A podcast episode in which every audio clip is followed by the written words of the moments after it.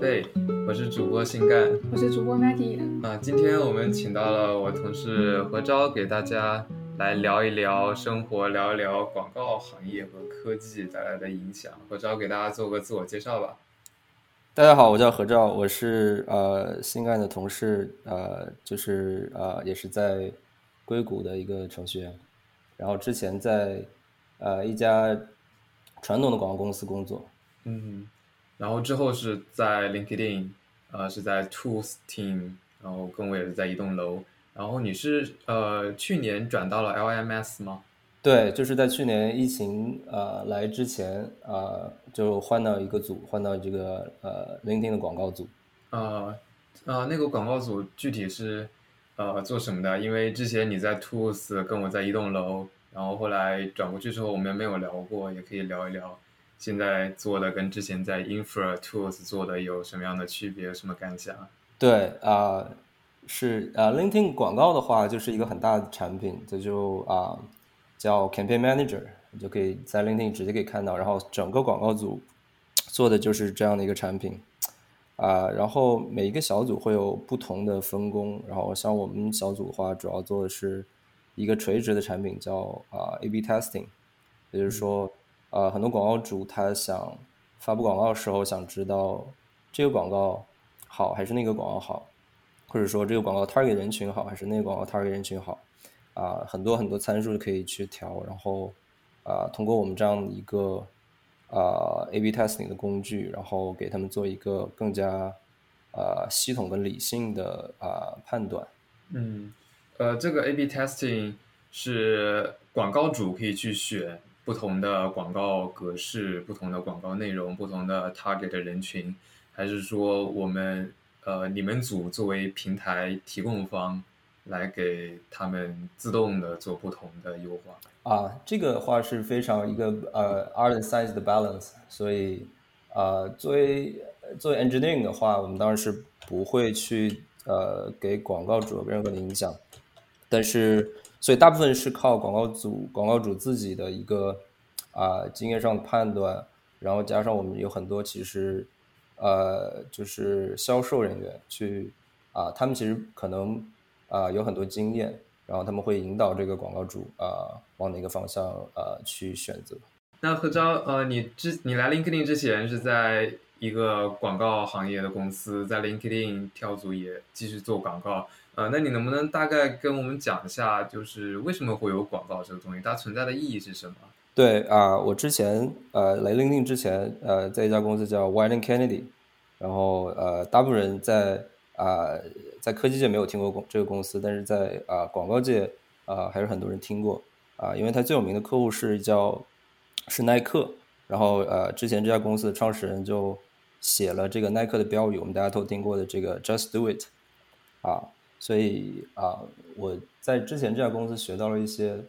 啊传统广告啊的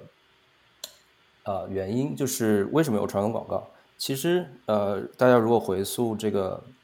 广告的历史，可以发现，其实广告历史跟美国的创国历史非常相关。就是呃，广告是在美国诞生的，然后因为美国是一个非常呃。资本主义的国家，然后资本主义就是创造各种的公司，创造各种经济，然后广告其实就是一个工具来啊帮这些商家去卖这些产品的一个渠道，呃，属于 marketing and sales 啊。然后呢，传统上来说，广告的啊广告的大小呢，就是跟美国的经济成一个比较啊好的正比。然后现在的话，应该是大概美国有二十个 trillion 的 GDP。那么广告大概百分之一是两百两百个 billion 的这个呃量这个量级的这个呃经济的大小啊，然后广告呢其实本质就是把一个东西从呃呃商家然后呃推广到消费者的一个过程，所以中间其实 中间其实有很多很多个步骤，然后我之前的呃。呃，之前这这家公司呢，在广告上处于一个叫呃 advertising agency。然后大家如果看到这个，之前有一个呃美剧特别流行叫 Mad Men，就是讲这个广告的呃 advertising agency agency 在六十年代，啊啊，他们就是主要是呃很多通过客户执行，然后通过呃创意跟文案，呃，然后呃去帮助客户找帮助客户找到他们想要推广的人群，以及想要以以及找到一个 big big idea，然后把这个 big big idea 去执行，成为一个呃 creative。然后，当然，六十年的 creative 是电视，因为六十年代是电视的这个六十年电视就好比今天的互联网了。然后，当然到今天主要是互联网，啊，然后互联网取代了很多这个啊传统的广告版啊、杂志啊这方面的广告，但是本身含义上的 creative 是没有变的，因为啊，不管怎么样，广告最核心的是一个啊最核心 creative，然后。到了我们科技公司来说，大部分人做的都是一个最后的一个投放，就是 media。呃，不管是 LinkedIn 也好，还是呃 Facebook 也好，啊，就是其实我们都是一个呃广告版，就好比是高速公路上的广告板，只是这个广告板非常 personalized，啊，我们每天都能看到，我们打开屏幕就是百分之五十的屏幕就是一个广告板，然后我们呃，我们这些公司做就是啊，就是。啊，去啊，optimize 个人怎么样看到啊合适的广告，然后啊，我们程序员做一些都是一些优化工作。哦，所以就是说，呃，现在的科技公司，因为我们能有非常庞大的用户群体的，能够接触到比较庞大的用户群体，所以广告主会来找我们这些科技公司，把他们做好的广告投放给他们想要。看到他们广告这些人群，对的，对的，exactly 呀，因为现在啊，每个每个人在屏幕上的时间可能花两到八个小时不等，对不对？就跟以前啊，在这个收音机或者是电视上花的时间是一样的。就是人的 attention，其实啊，在根据科技，然后呃，因为科技不同，呃，转变到不同的呃领域上面，所以其实啊，谁有了 attention，谁有了客户的 attention，谁就。掌握了呃广告版，呃，那在 attention 这个点上，传统广告和互联网广告行业有什么不同呢？传统广告行业他们呃可以去优化用户 attention 来扩大用户群体吗？传统广告是不是就比较盲目性的投放？比如像像电视上的话，我投放一个可口可乐的广告，就所有人看这个电视的人都能看到，然后以及放在高速公路上一个。关于汽车保险的广告也是大家所有人看经过的人都能看到，但是并不会精准到我可能保险快要过期了，我需要马上买保险这种比较有高需求的人群。对的，对，对的，Maggie 讲的呃完全正确啊。传统广告呃很适合的一点，我觉得是一个啊应该说传统广传统的呃广告的媒介，对吧？就是高速公路或者是杂志或者电视传统广告媒介最重要一点是。它可以大大面积的覆盖呃各种人群，就虽然我们说呃，Facebook 很多呃用户，但是在美国，比如说还是有百分之八十的人去 subscribe 这个电视机啊，啊，所以啊你可以很很广的铺广。啊，所以呃呃传统广告媒介做呃品牌是非常有用的，所以为什么以前这个脑白金的广告特别有效，就是不停的洗脑哈，就是跟你说十遍，就是任何东西跟你说十遍，你怎么也会想到这个东西的。啊，这就是 brand advertising，啊，但是在呃，在我们比如说呃，社交媒体上，你可以社交媒体公司知道 exactly 你是啊什么样的人，你喜欢吃什么，你今天早上做了什么，他就知道对你什么时候这个保险，你的汽车保险要过期了，他就精准的投放，这样的话可以省下很多啊不必要的这个呃这个呃投放的呃经费。嗯，所以传，所以你可以说在社交媒体上做 activation 啊，非常非常非常有效。对，所以那作为广告，它的虽然大部分人可能是很讨厌看到广告，但是广告存在的意义，它能够首先降低这个经济成本，然后第二，它似乎也能够更加精准的嗯 target 用户需求，就像一个需要买一个一个需要嗯，就像一一个喜欢。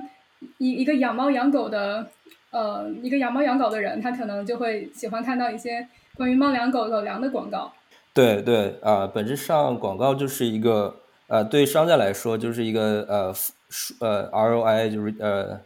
你付出多少钱能带来多少回报。假设这个广告我花一块钱啊，能够带来一个 activation，呃，然后这个这个销售能是一块一毛钱，那我也是净赚一毛钱的。那么我也愿意花这一块钱投放这个广告。啊，所以所以对于广告主来说，通过投放广告，在他所有的生产成本上来说，其实是可以使他生产成本下降的。就是说，呃，虽然好似我投放广告。对我生产这个产品，并不能帮助我降低我的成本，但是在 distribute 我产品的过程中，我能卖的更多了，所以反过来说，我的整体的生产成本实际上是下降的，是这样吗？对的，对的，你这样理解是呃完全正确的。那这呃，这是对于广告主的意义，可以降低他们的生产成本，更好的卖给我们用户群体啊，这个我理解。那对于呃我。用户个人来说，这个广告对我有什么意义呢？是不是说，呃，我看了这么多广告，浪费我的注意力，浪费我的时间精力，它对我就一定是坏的？呃，这个就，这个就见仁见智吧。有些啊，我从啊，我觉得如果你去问一个人，你你直接问他你喜不喜欢广告，我觉得大部分人的想法是我不喜欢这个广告，因为就是觉得这是我浪费我的 浪费我的注意力，但是。呃，someone has to pay the product，因为 Facebook 是免费的，然后啊，很多电视节目是免费的，someone has to pay，所以那广告，那用户不给钱的话，那么啊，广告主必须要给钱，那你就必须啊接受这个广告。我觉得这是一个啊已经被证实的 business model，在不管是 YouTube 还是 Spotify，所有都是这样啊。然后回到这个是否好的问题，我觉得我我作为一个消费者来说，我觉得。如果这个广告能推给我我不知道的领域，然后啊，我比如说一个，比如说我哪一天要买一个啊啊，比如说空调，然后我从来没有买过空调，然后他告诉我啊，这这个空调可能会啊可能会呃符合我的要求，那么可那么可能就会从这个他推广的这个产品来来首先来看，所以我觉得也是好东西。然后作为广告的啊从业人员呃来说。呃，我之前很多同事做呃文案，做做创意，叫 creative。然后 creative 他们有一个很大的啊 ambition，很大的愿景，就是说他们做的不是广告，他们做的是啊所谓的文化。所以为什么呃，就还是回到那个 tagline，呃，just do it，啊，就是大家看到 just do it 会想到耐克，然后想耐克就会想到体育加精神，就会想到各种球星。各种体育，呃，各种体育明星，所以他们，然后所有人，世界上所有人都知道这句台湾，这就其实，在某种程度上改变了文化，改变了至少，啊，啊，一代或者好几代人的，呃，对这个体育精神的呃看法，所以这是啊，某种程度上广告从业人员想，呃，想做的事情。这个我可以再进一步解释一下，我也是做广告这一块的。嗯，就是对于广告而言，有一方面是广告所所带来的直接效应，比如说像你像你点击了这个广告就能产生一定的盈利。然后另外一种呢是这个品牌效应，就像就是你刚刚所所说来所所说的体育精神就是一种。嗯，然后还有一个例子就是，比如一个小孩儿，他小时候看到了一个一个保时捷的广告，然后从此在他心里就埋下了一个种，他在想长大之后我想买保时捷，然后二十年后当他有钱了，他走进一家保时捷的店，买了一辆保时捷。这些就是一个品牌，一就是一个广告商想要有的品牌效应，想要营造这个我这个品牌的一种形象。对对对，这个保时捷的例子我觉觉得非常好，就是是一个非常很难衡量，当时很难衡量，然后二十年后才能衡量出来的一个结果啊。然后呃，还有一个还有一个例子，我们之前做很多啊，像可口可乐，然后可口可乐其实呃呃，大家去看广告的话，它其实。大家想宣传的例子是 happiness，就是开心，然后让大家看到可口可乐就觉得特别开心。那么，而且是这个东西虽然啊每个年代的人都喝过，但是总有新的小孩，新的小孩出生，他其实是对世界一无所知的。所以新的小孩一定要不断强调说，可口可乐就是开心，喝了喝了可乐就会开心。然后我们当然我们这个中文名字翻翻译的非常好啊，所以就是呃一直一直满足了他的这个啊想要做的事情啊，所以。呃，所以我刚刚听到是，就是作为一个公司想要培养自己品牌的话，你不光是要投入经费去投广告，这个广告你还要一直投下去。如果你想做成一个百年老品牌的话，你就每年都会都要非常持续的去建立你的品牌效应，投放到广告行业里。所以这是不是导致之前你说的广告行业它的整个呃整个比在在 GDP 中占的比例一直是比较能够维持下去的？随着 GDP 的不断提高，广告产业也是越来越大。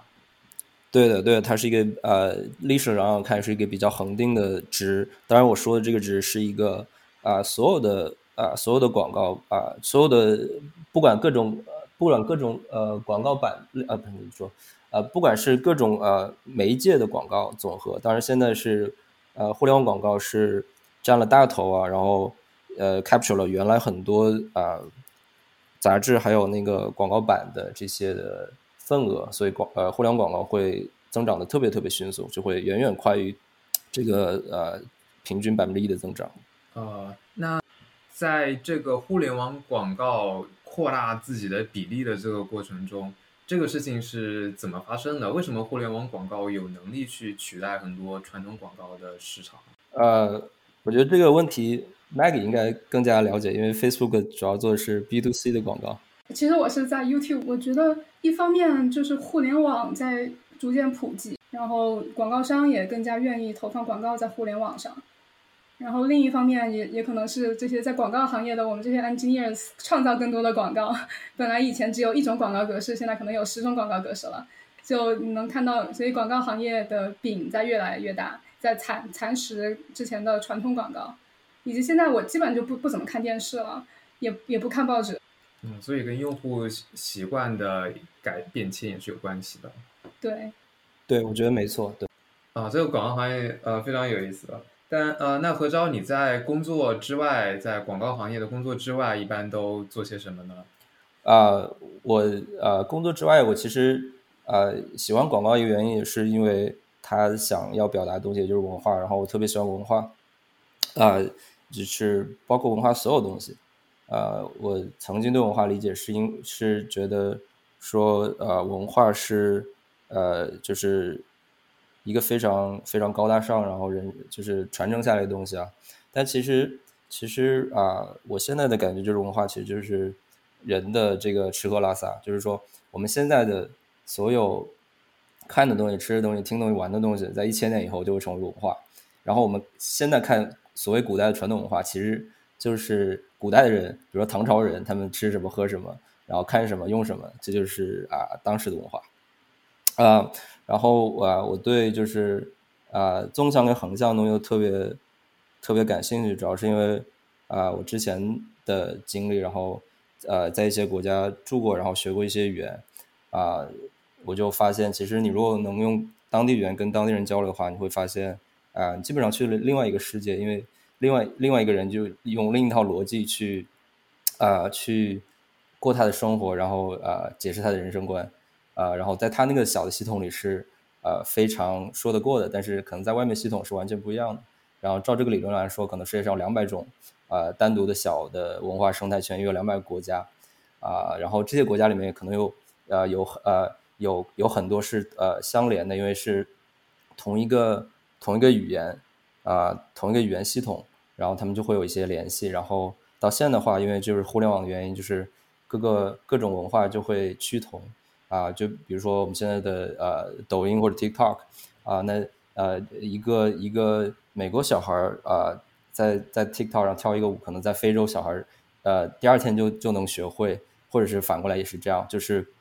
啊这种文化传播是非常有有有有了互联网是非常呃神速的，但是如果你在每一个呃，每一个当地呃，在一个当地的一个小小的范围内，其实啊，还是有很多不同的文化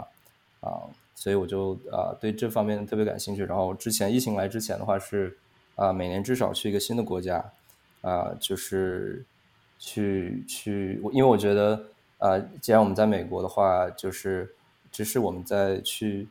美美洲国家是最近的地方，所以我在美国美国时候，我尽量去啊美洲的国家。然后在在比如说在欧洲的时候，尽量去欧洲国家，然后呃以后如果回国了去就会尽量去亚洲国家。这这样的话，啊，你的你的时间成本就会少一点。所以像最近几年的话，我就去了很多这种啊南美洲的国家，然后也因为为了去南美洲国家，就是啊一直就是啊间断的学习一些西班牙语啊，然后加上我就是呃本科时候也学过一点西班牙语，所以就是可以至少去了那些国家就不会啊不会觉得啊不会觉得就是不会可能就不会被被呃出租车司机宰这样，就是稍微稍微了解一些我在做什么。对，北美这边西班牙语特别特别流行。我记得以前去波多黎各那边，人基本都说西班牙语。对对对，不会英文的。对对，特别有意思啊！波多黎各啊，波多黎各没有去过。我去的呃呃，我去年去了一个，应该说对，去前年应该说哦，没，二零一九年底去了一趟，去一趟墨西哥，然后呃去了一趟这个呃玛雅的村落，然后。到了一个呃玛雅村里，大那里可能那个村可能从来没有从从来没有人呃见过亚洲人，然后就是大家就特别神奇的眼光看着我们，然后我们就跟他，然后有个女孩就过来聊天，然后他就问我们是不是韩国人，我们说不是，然后是中国人，然后再继续聊，他他就问我们就是名字应该怎么念呢？然后他他特别兴奋，因为就觉得啊就觉得这个就这个东西非常神奇，然后因为他们对他们来说，就好比就是我们可能。七八十年代见到在中国见到外国人一样啊，非常一个新奇的新奇的呃人跟事物的出现，然后就是那个那个小男孩也不会英文，我问他啊上课学不学，他说也不学，他就我们就我们就西班牙语交流，然后他啊他可能是个 YouTuber 什么之类的，他把就把我们的谈话内容给录下来啊，我觉得特别特别特别有意思，然后我们找了一些当地的当地的啊玛雅人去去去交流，我觉得特别有意思，因为他们。他们其实本地语言是玛雅语，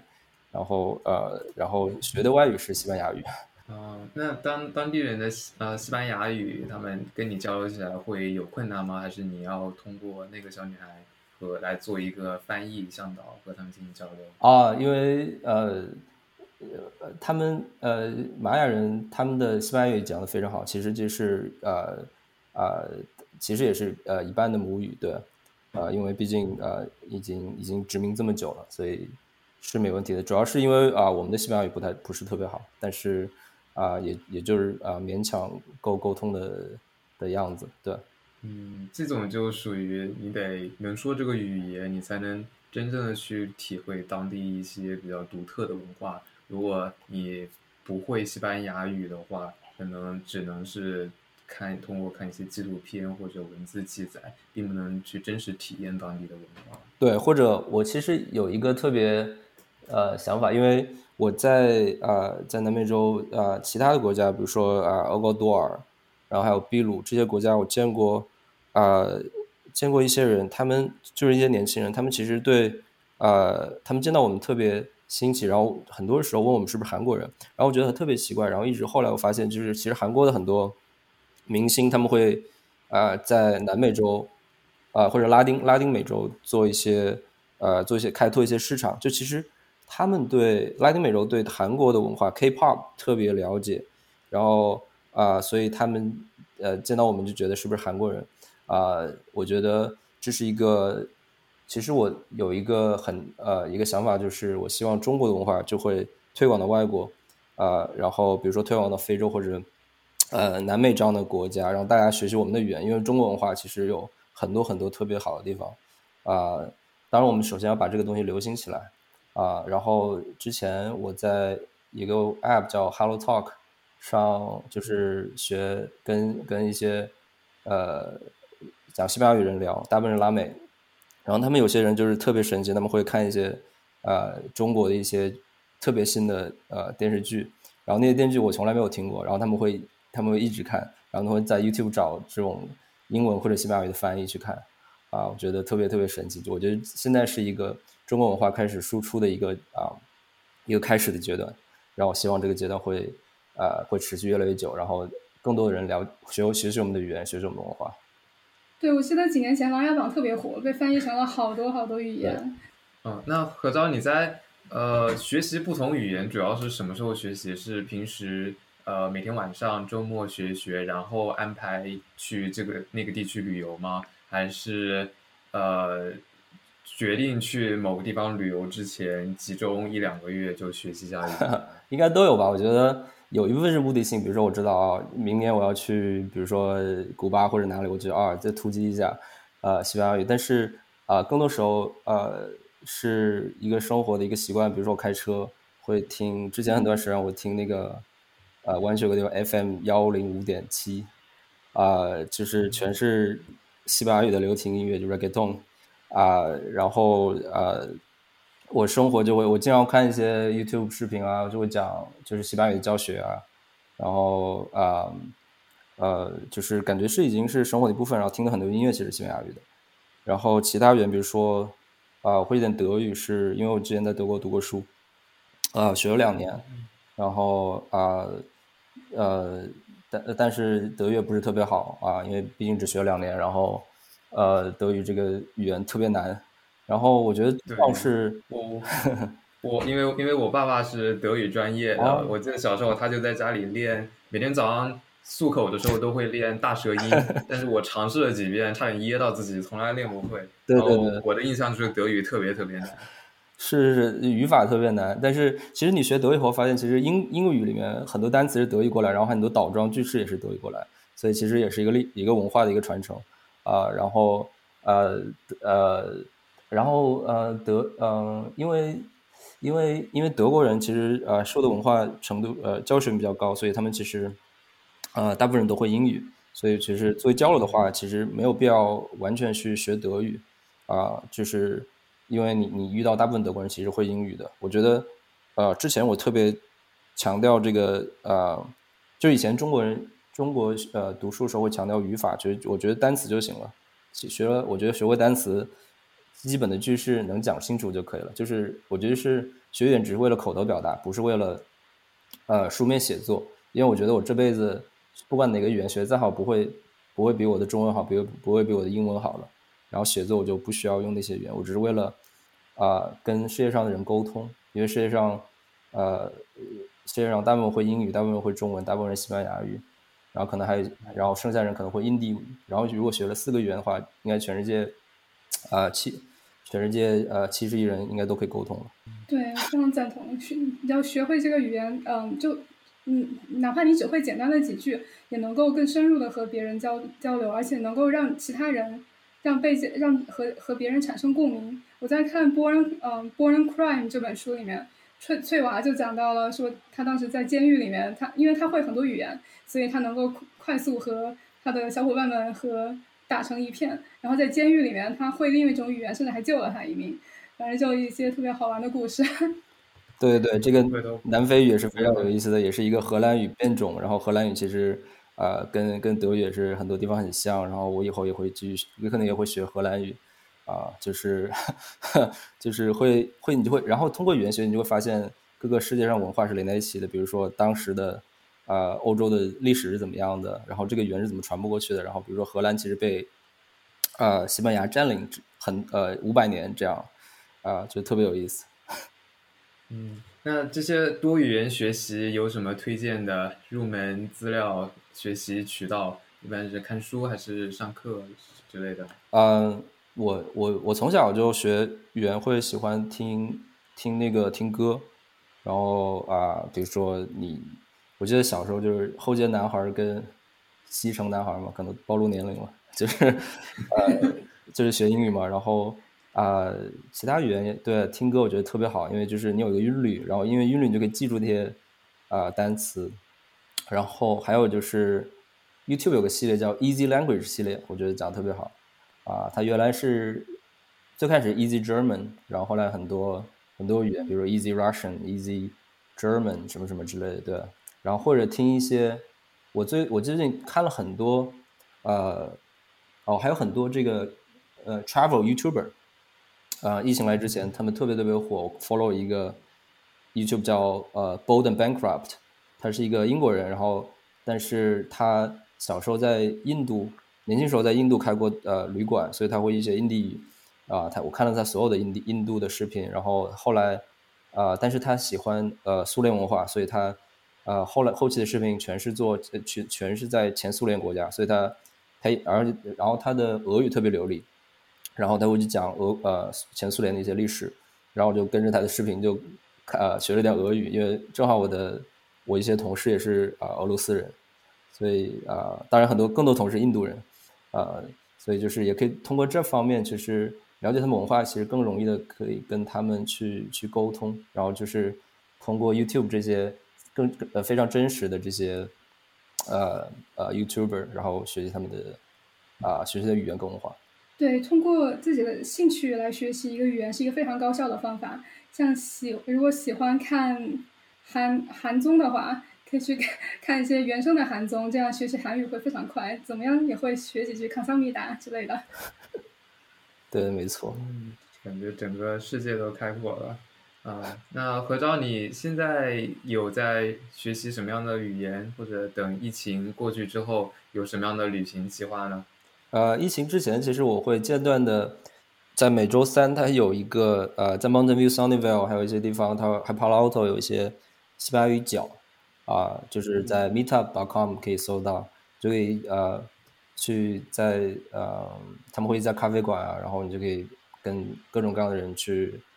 应该是各种各样的，大部分是美国人或者是就是非西班牙语非西班牙语母语的人去啊、去聊天，然后当然我当然这种。不仅西班牙语，可能呃肯定是其他语言都有，大家可以去关注一下。啊、如果呃如果想就是呃就希望疫情以后可以呃可以继续这样，呃旅游的话，我觉得呃可能还是继续探探索南美洲国家吧，嗯呃呃南美洲国家，嗯啊怎么说？啊，对，应该继续探探索南美洲国家，对，因为还是毕竟毕竟比较近嘛，我还有还有几个啊，还有几个国家没有去的。对，那如果我们的听众也很想去南美国家，其实我也挺想去的。那你会给他们推荐哪个地方呢？呃，作为初级，我当然是我呃，当然不是南美、拉丁美洲初级，我呃非常推荐这个墨西哥，因为墨西哥就是当然首先离我们非常近，然后呃我呃然后这个呃物价非常便宜，然后这也是一个旅游胜地，呃，像墨西哥啊、我之前我去了应该有四五次了，